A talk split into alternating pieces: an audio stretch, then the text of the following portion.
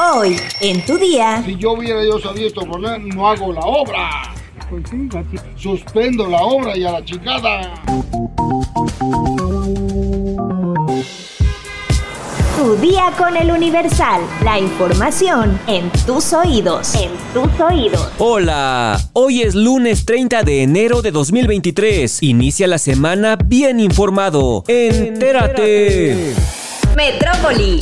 La Secretaría de Seguridad Ciudadana dio a conocer que 89 internos de las distintas cárceles pertenecientes al sistema penitenciario capitalino fueron trasladados a cárceles federales debido al riesgo que implica el mantenerlos aquí. El pasado 5 de diciembre fueron reubicadas 49 personas privadas de la libertad, por las que suman 138 traslados en los últimos meses, lo cual, a decir de la autoridad local, contribuye a despresurizar los penales de la capital y garantizar la gobernabilidad, así como evitar motivos el operativo se realizó durante la madrugada de este domingo 29 de enero en una operación coordinada con personal de la Subsecretaría del Sistema Penitenciario, de la Secretaría de Seguridad Ciudadana de la Ciudad de México, de la Guardia Nacional y del órgano administrativo desconcentrado, prevención y readaptación social de la Secretaría de Seguridad y Protección Ciudadana. El operativo se realizó durante la madrugada de este domingo 29 de enero en una operación coordinada con personal de la Subsecretaría del Sistema Penitenciario, de la Secretaría de Seguridad Ciudadana de la Ciudad de México, de la Guardia Nacional y del órgano administrativo desconcentrado, prevención y readaptación social de la Secretaría de Seguridad y Protección Ciudadana. El traslado de 89 hombres se realizó desde distintos penales varoniles de la Ciudad de México y partieron del aeropuerto Benito Juárez hacia las entidades donde se contó con el apoyo de las autoridades penitenciarias federales y locales de los estados de Nayarit, Durango, Coahuila y Chiapas. Los traslados se efectuaron en el marco de los convenios de colaboración entre autoridades locales y federales y se contó con personal de derechos humanos para garantizar que la actuación del personal se realizara en apego a los protocolos establecidos.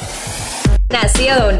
La Fiscalía General de la República cuenta con dos órdenes de aprehensión en contra de Genaro García Luna, emitidas por jueces federales por delitos cometidos en México que no tienen vinculación con el proceso penal que se le sigue en Estados Unidos, el cual no incide con los procedimientos mexicanos. Enfatizó que las gestiones ante la Secretaría de Relaciones Exteriores y ante las autoridades americanas para obtener la extradición de Genaro García Luna se siguen llevando a cabo dentro del marco de las limitaciones legales correspondientes. El primer mandamiento de captura es el relativo a la participación de Genaro García Luna en el caso de la introducción ilegal de armamento denominado Rápido y Furioso. En este asunto, las armas que las autoridades mexicanas en su momento permitieron entrar ilegalmente han causado un gran número de muertos y daños irreparables a la justicia, así lo señaló la Fiscalía General de la República en una tarjeta informativa. La segunda orden de aprehensión en México corresponde al caso Ceferesos, penales federales privatizados, en el cual su participación fue fundamental para generar un daño patrimonial inmenso y una serie de responsabilidades penales al respecto. También resaltó que, en este asunto, el gobierno de la República ha actuado para revertir los daños ya mencionados. Indicó que también existen otras dos investigaciones en México que se encuentran en curso y una solicitud de aprehensión más. Este lunes se reanuda en Brooklyn, Nueva York, el juicio contra Genaro García Luna, luego de una pausa el jueves y el viernes pasado. En total, la fiscalía ha presentado hasta ahora ocho testigos de un total de 70 que dijo que comparecerán. De los ocho, tres han sido cooperantes y otros cinco son oficiales de seguridad que hablaron de la droga incautada. Entre los testigos que se cree podrían comparecer esta semana están Edgar Beita, quien fuera fiscal de Nayarit y quien fue condenado en Estados Unidos en 2017 a 20 años de prisión. Otros posibles testigos son Edgar Valdés Villarreal, alias La Barbie, así como Jesús el Rey Zambada, cuyo testimonio se ve clave porque él, en el juicio contra Joaquín Guzmán Loera, el Chapo, fue quien mencionó por primera vez a García Luna como parte de la nómina del cártel de Sinaloa que ayudaba al traslado de droga. Sobre posibles testigos de la defensa, todo es un misterio. El abogado César de Castro se ha ocupado de poner en duda la calidad de los testigos del gobierno de Estados Unidos, señalando que solo buscan beneficios y a la vez hundir al hombre que metió a la cárcel a muchos de ellos. Estados.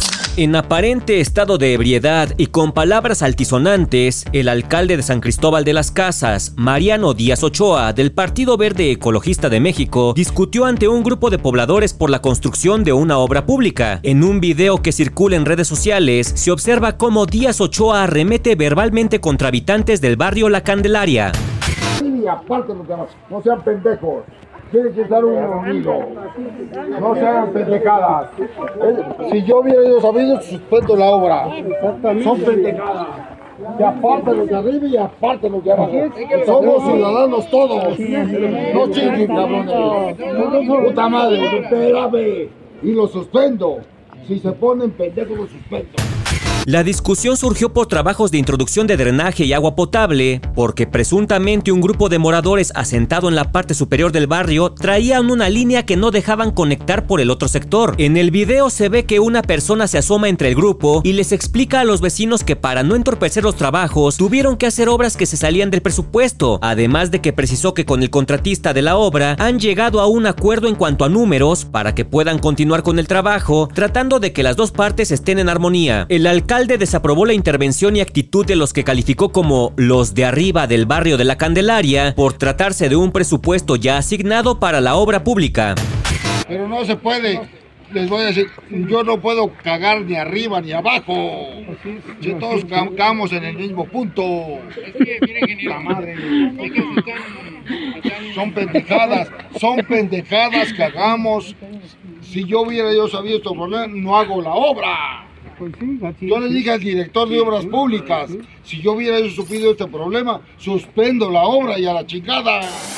Espectáculos. En días recientes, Mario Escobar, el padre de Devani Escobar, reveló su interés por realizar una serie en la que cuente la vida de la joven, quien en abril del 2022 fue encontrada sin vida en la cisterna de un motel en Monterrey. Escobar también reveló que, aunque para cualquier actriz sería un honor poder interpretar a su hija, ya tenía en mente a las actrices que podrían protagonizar el proyecto, Belinda o Dana Paola, dos de las famosas más importantes de Latinoamérica. Ahora es Dana Paola quien responde a la petición del señor Mario, y aunque en un principio le sorprendió haber sido considerada por la familia de Devani, aseguró que sí estaría dispuesta a participar en la bioserie.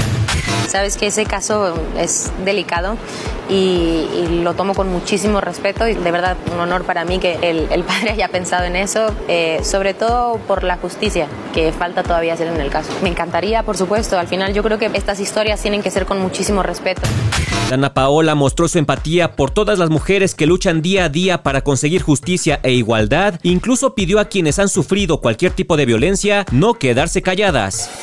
¿Sabes cuáles son los 5 alimentos que pueden afectar a tu cerebro? Descúbrelo en nuestra sección menú en eluniversal.com.mx. Ya estás informado, pero sigue todas las redes sociales de El Universal para estar actualizado. Comparte este podcast y mañana no te olvides de empezar tu día. Tu, día, con, El Universal. Tu día con El Universal. La información en tus oídos. En tus oídos.